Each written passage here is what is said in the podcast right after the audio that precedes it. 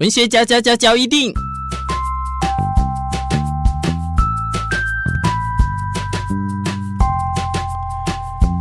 欢迎收听文学交一定。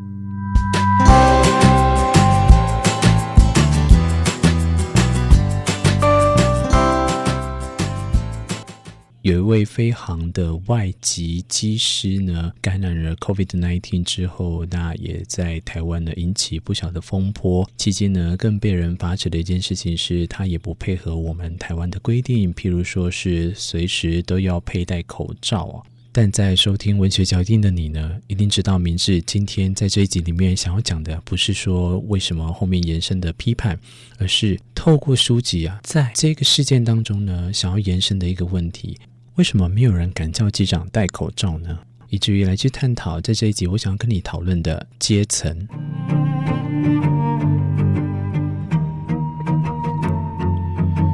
如果传讯的人呢，被大众认知的社经地位，无论是靠名气，或者是财富，甚至漆黑的车窗或昂贵的商标迎来的。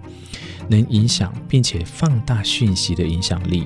而且往往啊，它与讯息的内容无关。那么传讯者呢，就会被大众认知为精明干练的人，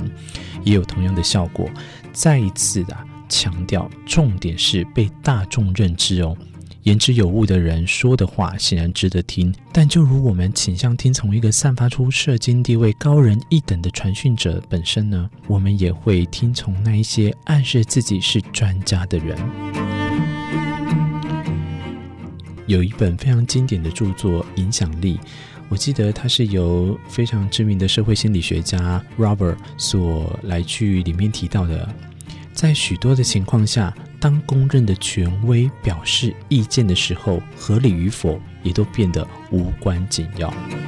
所以历史上有非常多的例子啊，说明地位高的人呢，未能察觉自己对于下属的影响力，他们啊被认知的专业能力和受到的尊敬啊，也超乎想象，结果导致酿成灾难。譬如说什么呢？哎，这个可能，跟我们已经有点距离。但以节目的开头呢，跟大家相呼应的飞航的议题来讲好了。一九八二年，佛罗里达航空在华盛顿特区的灾难呢，那。当初的坠机事件当中，机长在暴风雪当中准备起飞前，未启动引擎的内部防冰系统，导致飞机的压力表提供错误的数据。尽管副机长多次的提到仪表读数呢似乎不正确，但机长呢却无视他的担忧而执意飞行，在起身不到三十秒就坠毁在华盛顿特区的第十四街桥啊。也可以看到外在的地位差异可能足以盖过判断失误。你也可以发现说，其实说明地位高的人呢，常常会做出错误的判断，但也没有被地位较低者来去做纠正。是什么样的道理值得在今天这一集里面做出相关的回应呢？引起明智想要去跟大家分享，在文教这一集里面，其实传讯者本身外在的社经地位呢，是讯息被接收的一条路径；另一条则是他们被认知的能力。一般人认为干练的传讯者或者专家，我们称之为的专家，都拥有工具价值。他们凭着专业本领、经验、技能、知识。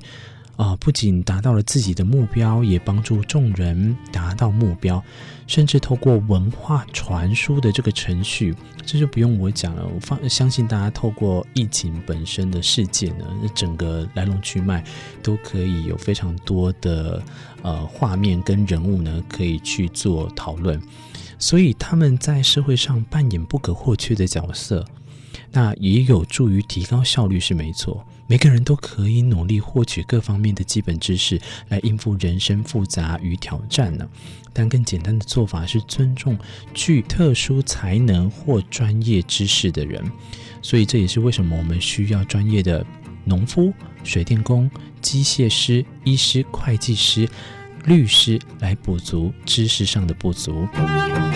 不仅如此啊，当一个人想要自主决定，而且拥有做决定的能力跟本事的时候，能够取得正确和相关的资讯，这时候就比较不需要专家传讯者。不过，许多人啊，人生决定都是非常的艰难的，需要费耗大量的精力、心力，包括思考的时间、比较各种选项、问对的问题、计算可能的结果，以期望得到对的结论。在面对类似挑战的时候啊，寻求有能力的人提供专业的意见，并且尊重看似拥有专业知识的传讯者，可以说是既省心又省力也省时。其实，在这一次翻开这个事件当中啊，你每每看到新闻相关的内容，你就会发现有一个关键字“被认为”。为什么说关键字是“被认为”这三个字呢？我提供大家一个想象的概念：资讯超载、步调快速的现在呢，有一个特点，那就是我们几乎都没有时间跟资源来好好的彻底审查传讯者的专业知识是否为真，而且是否能为我们所用。在我们听从看似有能力者的忠告或建议的时候啊，否则我们就没有足够的时间跟资源用在其他更优先的事情上，所以我们也非常的依赖所谓的专家。那这些年头呢，每个人都宣称自己是专家，甚至你常常可以听到有的人就说他是博士，他是什么什么老师。在这样的情况下呢，都希望可以努力获取我们的注意时候。我们又该如何评估这个事情本身到底，甚至这个人看起来是有能力的？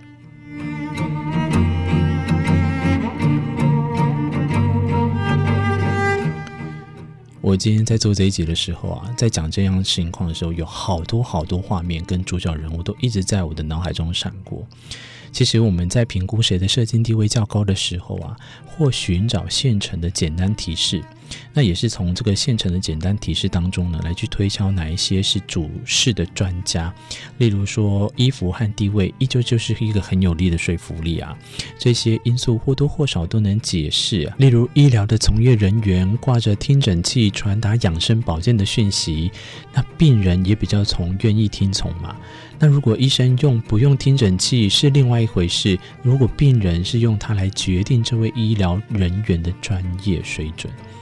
类似的情况也可以发生在办公室的接待区啊。办公室我们看看常会看到时钟显示各国首都时间，这些时钟呢，你有没有想过，真的是有令人怀疑，一般来到办公室的访客，在极不可能情况下，会突然需要知道雅加达或者是香港的几点几分吗？但是这些钟的存在目的呢，并不是要报时，而是要让访客以为这个组织的触角啊和重要性遍及全球，从而暗示其地位跟专业。报时呢，就是个其次了。换言之，这些时钟只是要确保大家知道这个组织是有实力的。再想一个情境。高阶主管手上拿着看似重要的资料夹和纸张，别有用意的在自己的办公室走来走去，但也只是如此而已啊。可是我们就一直在想说啊，那里面的纸张呢，有可能是正在处理的工作有关，而且是重要的工作。但是如果这一个人呢，带着资料走去饮水机或者厕所的话，显然你就觉得这个画面呢，不见得如此。高阶主管想要向大家强调自己的重要性，用这样的方法就很容易达到目的。那我最喜欢的一个呃喜剧啊，《六人行 Friends》里面呢，其实钱德有一天下班回家，手上就拎着公事包。我记得他里面就有提到，就他大声地说：“你知道吗？我一年前就忘记公事包的密码，我只是拎着走，到处走而已。”在这样的情况下，其实他发觉也有必要到处宣传他的工具价值和地位。当然，其实不管是时钟、制服啊，比如说医生的听诊器、商人的公事包，还有我们这个建筑业者的货车工具等等，这些身材工具呢，都能被提高传讯者被认知的能力。能力呢是有脸的。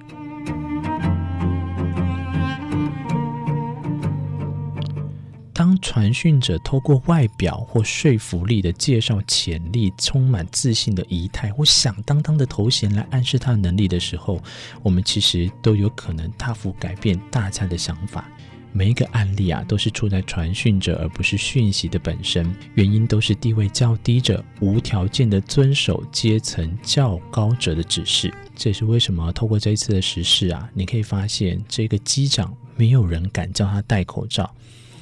走到节目的最后啊，但我不希望让大家觉得说我是想要评判什么，而是想要让大家去好好想想看，在这个地位低的时候跟地位高之间的相关的应对啊，凭什么相信你？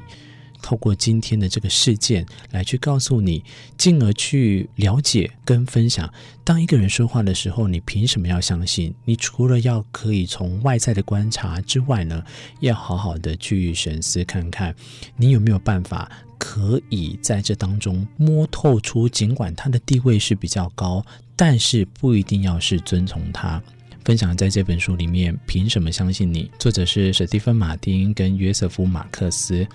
传讯者的哪一些特质对我们的影响最大？在我们决定该听谁说的话、该相信谁的时候，这些讯息哪一些是最重要的？我们又该怎么做？又能敏锐地察觉这些效应的潜在暗示？希望透过今天这一集里面跟大家分享，无论话语的内容啊是字字珠玑，或者是一派胡言，你都应该要好好去审视每一件事情。